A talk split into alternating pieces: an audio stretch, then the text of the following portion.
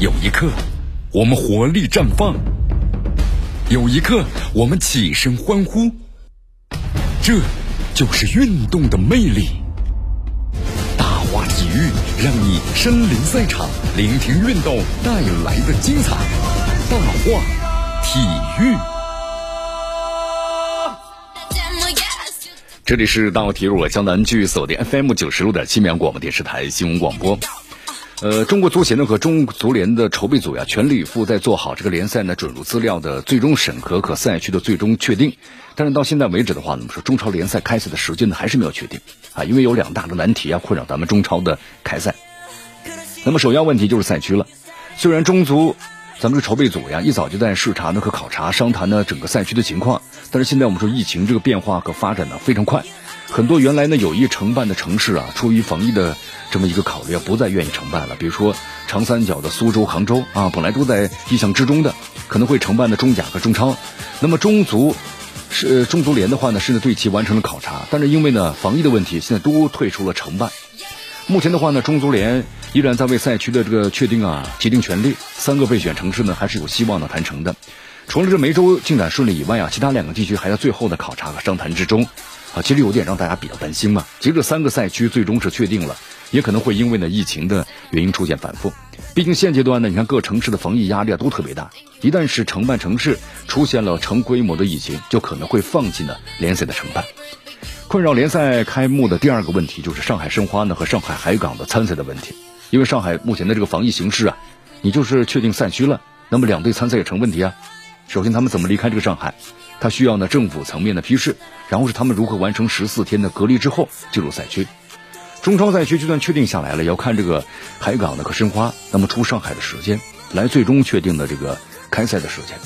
中超当然是可以接受两队呢，我们说短暂缺席一下啊，就说缺席我们先开赛，但是必须两队能够呢出上海的具体时间表，这个必须要有。因为呢，如果两队这个参赛时间的无限期的拖延，还有缺席太多的话，那后面肯定无法弥补。上海海港呢是争冠的热门球队，他们的比赛我们说安排的很慎重。涉及到一个夺冠的这么一个情况，啊，其实话说回来啊，不仅是海港和申花，那么中超各队参赛呢都充满了不确定性。一旦是所在的城市，我们说防疫疫情一变化，就可能发生的和上海这两队呢，那就是一样的情况。目前这个中足联筹备组一直在做这个开赛努力的准备啊，那么赛区呢，也许我们说了可能会在下周就啊有这么一个结果，在开赛时间上呢，就确定要上海两队参赛的时间表，才能够最终确定啊整个开赛的时间。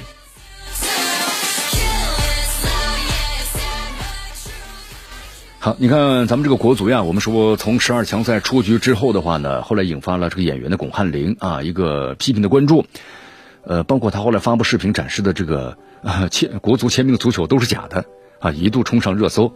那么最终呢，你看这个前我们说国门欧楚良啊一段呢情商满满的发言呢，包括许诺亚送出签名手套的方式，让这段的纷争啊告一段落。你看，包括记者采访这个欧楚良欧指导的时候呢，啊，他也围绕近期中国足球的一些一些问题啊，那么做出了自己的一些啊一些看法。你看欧楚良表示呢，就说本届十二强赛国家队成绩不佳呀，也外外界了不少批评。你看欧楚良在踢球的时候啊，我们说那个时候社交媒体不发达，但是球迷呢也会宣泄怒火。那么那个时候国脚们怎么去应对这样的怒火呢？欧楚良说，现在呢这种看起来很复杂的舆论环境啊，其实和以前没有太大的差别啊。现在自媒体呢很发达，社交媒体呢社交媒平台也很多，球员也好，球迷也好，发声渠道就更多了。那么能够呢接触到这些声音的渠道啊也就更多了。但其实呢和以前本质上区别大吗？不是特别大。所以说面对类似的情况呢，欧楚良说，我认为首先抱这种理解的态度啊，对于这些声音中啊有价值东西你要去吸取。那么对于没有价值东西呢，你就主动的屏蔽一下。他说呢，你看关于承诺的要送上亲笔签名的手套给巩汉林，啊，他说已经送出去了啊，委托球迷找到了地址，邮寄到了这个地址。他具体老爷子收到没收到呢就没有考证了，但名字呢我是签上了。他说老爷子是球迷了，我觉得送他一副手套呢，能够争取一个球迷继续关注中国足球，这是非常值得的。那么对于现在中国足球的话呀，负面的批评是不是有点多了？这种情况。真的是因为成绩不好吗？欧楚良说：“如果从舆论的批评角度来说呢，我刚刚也说了，传播工具就是不一样了，但实质上呢没有太大的区别。呃，这一点上他其实我也啊，不能完全肯定是不是参与讨论的人更多了，但确实是负面的东西越来越多了。我认为可能是最重要的，就是说负面的人敢于表达，但说正面东西的朋友呢，可能羞于表达，或者说因为呢表达自己的言论呢遭到各方面的攻击，他选择了沉默。在国家队的时候，那么作为欧楚良当时怎么给国脚们建议呢？或者说你最想传授给他们的是什么？欧楚良说，在这方面其实是相当于一个新的学科了。我们作为教练呢，平时对球员训练的时候啊，多多少少都会有类似的一些专题讨论，一些有针对性的东西啊，会给他们讲解。但所有人呢都要记住的是，学习归学习，那么真正遇到情况的时候啊，还是要根据实际的情况呢进行相应的这个随机应变。如果一味的回避也不对啊，但是一味的对抗呢也不对，这些呢都是不合适的。之前男足和女足在国际赛场上的成绩呢，形成了鲜明的对比啊！但是现在外界出现了一种呢，那么借拔高女足呀批评男足的声音。对于这种舆论的倾向，那么欧楚良又是怎么看的呢？欧楚良说，男足和女足啊，其实没有太大的可比性，因为关注度呢不太一样。他说呢，我想更多的人可能是倾向于关注男足，女足的主体啊毕竟是女孩子嘛，女性呢相对于男性可能稍微呢。呃，处于弱势的一方，这或许是太多人呢可能在意识里认知的东西，所以一般上在网络的舆论上呢，可能对女足会好一点点啊。当然，就相对于这男足而言，那么男足呢，他们面对是这种的更加猛烈的评价就会更多一些啊。欧楚良说，这是我个人的观点。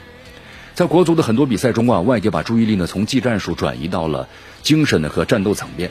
你看，认为呢男足在比赛中啊没有拼搏的精神，那么欧楚良又是怎么看的呢？好，男足比赛呢不拼搏，没有呢拼搏的精神。欧楚良说不敢口头，啊，其实每个队员上场之后啊，都会全力以赴的每球必争。那么至于个别的评论者所说的一些问题呢，他说我认为可能更多是把局部化呢变成了普遍化，把一些细小的问题啊局部的放大。所以说在这些方面呢，他说我有不同的意见吧。对于所谓的不拼搏呢，我觉得更多是场上呢技战术被对方压制之后表现出来这种的疲于奔命的状态，啊，就技不如人。那么现在输球和赢球之后的舆情呢？对中国足球来说都是大起大落，作为从业者应该保持一个怎样的心态呢？欧楚良说：“作为一个教练员的话，你应该保持清醒，一定要知道啊，这个比赛呢我是怎么赢的，或者说怎么输的。